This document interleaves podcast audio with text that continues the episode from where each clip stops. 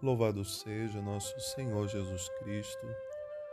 Irmãos e irmãs, hoje, sexta-feira, da 34 semana do Tempo Comum, estamos concluindo essa semana e Jesus hoje nos convida a sermos atentos aos sinais, aos pequenos sinais que manifestam também a sua vinda e como devemos preparar o nosso coração para isso.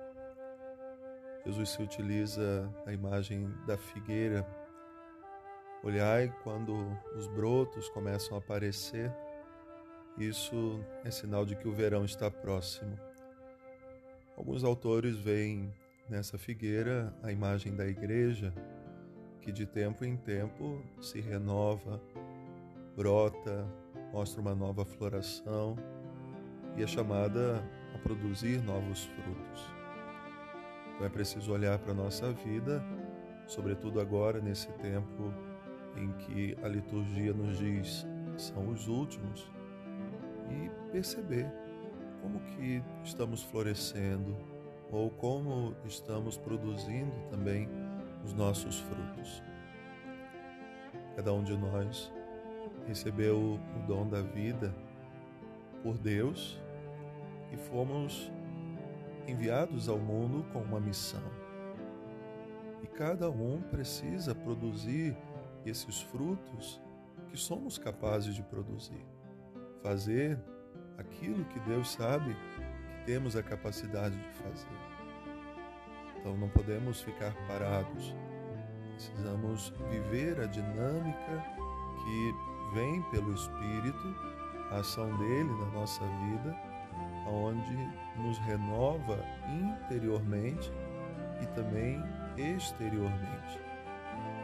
Nós estamos para começar o tempo do advento e há uma preparação para esse tempo. Enfeites, luzes, velas, imagens tão representativas, todas são manifestações de um tempo em que nós vamos viver esse encontro com o Senhor. Mas não pode ser só na igreja, na casa, no comércio, nas ruas. Essa preparação ela deve ser também dentro de cada um de nós, para que assim possamos fazer esse encontro com Ele, com a nossa consciência tranquila, de termos em meio às dificuldades, em meio às lutas de cada dia, conseguido realizar bem a nossa missão. Nós bem sabemos, o profeta Daniel nos ajuda a entender isso, que o mal existe, mas há um poder muito maior que vence esse mal.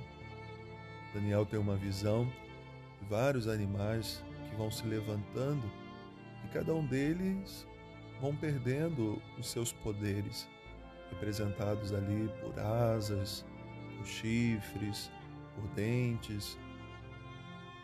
Tudo aquilo que representava poder era tirado.